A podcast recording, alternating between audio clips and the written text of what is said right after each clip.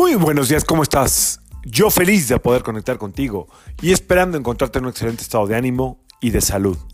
La vibra del día de hoy, lunes 22 de enero del 2024, surge por la energía de la luna y de Urano. Esta vibración combinada tiene mucho que ver, o sea, en su aspecto más favorable puede... Mm, eh, recomiendo que se use esta energía para tener calidez en la palabra, Urano es un planeta algo intrépido, a lo mejor medio aventado, muy mental, pero sabe ser cálido, sabe encontrar los detalles. Eh, ahorita hablamos más de Urano porque es el regente Acuario, ¿ok?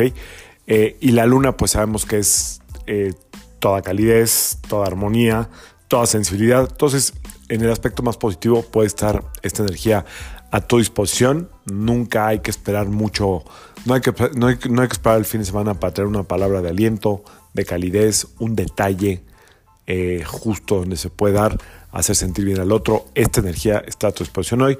Por otro lado, la inversa es estar eh, totalmente acelerados, estresados, demandantes, eh, esperando con altas expectativas de lo, que, de lo que los demás te tienen que dar o que agradecer. Ojo con eso, esa es solamente para el día de hoy entrando a la bienvenida de Acuario.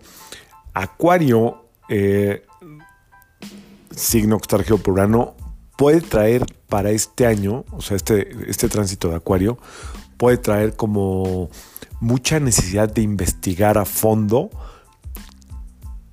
qué temas no has resuelto a nivel eh, psicológico, a nivel experimental de, tus emociones. Esa es la, como la demanda que va a traer este tránsito de este signo para, para este año.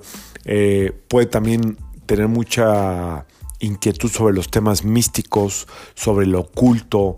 Recuerden que a Urano le gusta alumbrar lo que nadie ve, hacer ver lo que nadie ve, es la energía de Urano. Eh, todo lo sexual también puede estar ahí como muy activo, querer tener como querer descubrirse un poco sexualmente o querer tener experiencias a lo mejor un poco más allá de lo cotidiano en el aspecto, en el aspecto sexual. Y también podría estar durante este tránsito de Acuario la inquietud o la necesidad de imponerse a los demás, ¿ok? De ser como muy demandante de, rebasar límites, de atropellar, así literal, atropellar al otro por la necesidad de entender, de saber, de descubrir. Ojo con eso, hay que estar ahí como muy atentos. Es un signo totalmente rebelde, no le gusta la autoridad, eh, le gusta hacer las cosas a su manera, el orden está por encima de todo. Creo que es un buen momento para darle continuidad a este año que es pura orden, estructura y disciplina. Ya entramos con Capricornio, que es pura estructura, eh, eh, regido por Saturno, que también es número 8. Ahora vamos a darle continuidad con el orden y sin prisa, ¿ok? Esa sería la clave de esta entrada. Acuario, felicidades a todas las acuarianas, a todos los acuarianos. Tengo gente muy querida con el signo de Acuario. Felicidades a todas y a todos. Ahora, no tengo cartas de ángeles, ¿ok? Pero les voy a leer un libro de ángeles que tengo aquí a la mano. Mañana saco las cartitas, ¿va? Eh, y dice este libro, lo abrí hacia al azar y dice en un párrafo muy pequeño en una página, pídenos ayuda. Periódicamente tus ángeles te recordamos que estamos siempre disponibles para ti con todo lo que desees, pero solamente podemos ayudar si tú lo pides. Respetamos tu libre albedrío para tomar tus decisiones y resolver tus problemas por ti misma o ti, o ti mismo. Pero si en algún momento sientes que podemos ver que, perdón, que podemos ser de alguna utilidad, no olvides que aquí estamos. O sea, es un recordatorio de que cuando nosotros pedimos las fuerzas a las fuerzas del universo a través de quien tú creas, las entidades religiosas, los ángeles, los arcángeles, los seres de luz, con quien sea que tú te conectes, es cuando eh, esa mano de la divina providencia, por decirlo así, intercede.